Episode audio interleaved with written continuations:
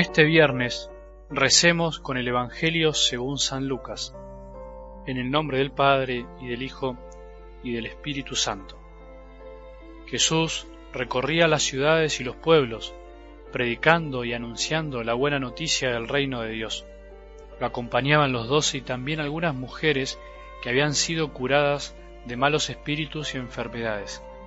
María, llamada Magdalena, de la que habían salido siete demonios, Juana, esposa de Cusa, intendente de Herodes, Susana y muchas otras, que los ayudaban con sus bienes. Palabra del Señor.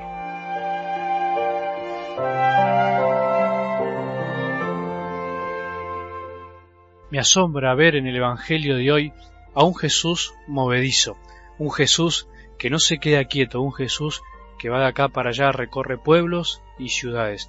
Sí, Jesús estuvo treinta años oculto, es verdad, pensad en esto, treinta años en silencio, trabajando, aparentemente no haciendo nada, pero en realidad preparándose para algo grande, para algo que era necesario y que en tres años él lo iba a hacer.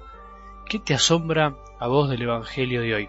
Hay algo muy claro en las palabras de hoy, en todo el Evangelio en realidad, cuando Jesús empezó a evangelizar, cuando Jesús se decidió a salir, se lo tomó en serio. No paró, no se quedó quieto, fue en busca de las personas, las fue a buscar en sus dolores, en sus necesidades, en sus enfermedades, fue a donde estaban las personas, no se quedó atrás de un escritorio esperando que la gente llegue. Jesús no fue un vago a la espera de la gente, hasta que a la gente se le ocurría acercarse a él. ¿Cuánto nos enseña esto hoy a todos? desde los obispos, sacerdotes, hasta todo el pueblo de Dios. ¿Qué hacemos?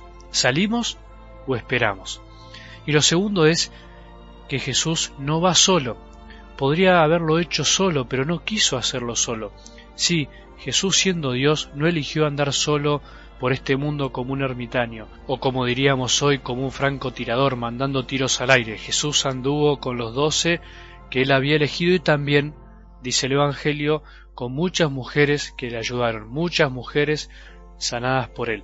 Jesús rompió todos los esquemas de la época al tener discípulas mujeres. No era propio de la época hacer esto, al revés, era escandaloso. Seguramente lo criticaron como nos critican a los sacerdotes. Era raro que las mujeres lo sigan. Y sabemos que Jesús eligió a los doce, que serán los primeros sacerdotes, los elegidos para celebrar después los sacramentos, para guiar a las futuras comunidades. Pero, ¿y las mujeres? Son mayoría, en realidad, como dice el Papa Francisco, los laicos son la inmensa mayoría del pueblo de Dios. Mujeres que están escuchando ahora este audio, a vos que estás escuchando este audio, ustedes tienen una gran tarea en la iglesia, ustedes estuvieron cerca de Jesús, están cerca de Jesús, ustedes tienen una tarea en la iglesia como la tuvieron en la vida de Jesús.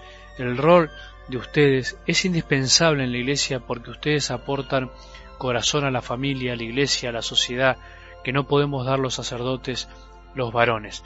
Imagino a las mujeres amigas de Jesús aportando infinidad de detalles, además de sus bienes, como dice el Evangelio de hoy, y cosas que aunque no están en el Evangelio seguro que fueron así. Sin embargo, cuando lo que más aporta se corrompe, las consecuencias son nefastas. Cuídense ustedes de las habladurías en la iglesia, cuídense de las calumnias, porque cuando el demonio entra, divide, divide a una comunidad. Cuiden a los sacerdotes de esos miembros de las comunidades que quieren destruirlos por el simple hecho de no pensar igual, ser distintos, por celos y tantas cosas más. No imagino a las discípulas de Jesús chusmeando detrás de Jesús, sin embargo en nuestras comunidades pasan estas cosas, es muy triste. Finalmente, de este Evangelio podemos contemplar el comienzo de lo que será, es y debe ser la Iglesia, una gran familia formada por hombres y mujeres débiles, con diferentes funciones pero iguales en dignidad, siguiendo a Jesús y buscando la santidad, sino ¿qué estamos haciendo? Siguiendo a Jesús y buscando la santidad. Y como seguimos a Jesús, no podemos estar quietos. Si nos quedamos quietos, si esperamos a la gente, nos vamos a cansar de vernos las caras, nos vamos a aburrir. Si en tu parroquia, en tu grupo, eh, porque sé que muchos grupos de oración escuchan estos audios, si en tu movimiento se quedan encerrados, no corren, no salen a buscar a las personas que están destrozadas por la vida, de qué tipo de iglesia estamos hablando.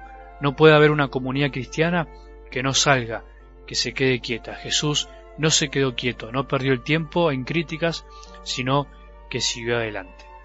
Que tengas un buen día y que la bendición de Dios que es Padre, misericordioso, Hijo y Espíritu Santo, descienda sobre tu corazón y permanezca para siempre.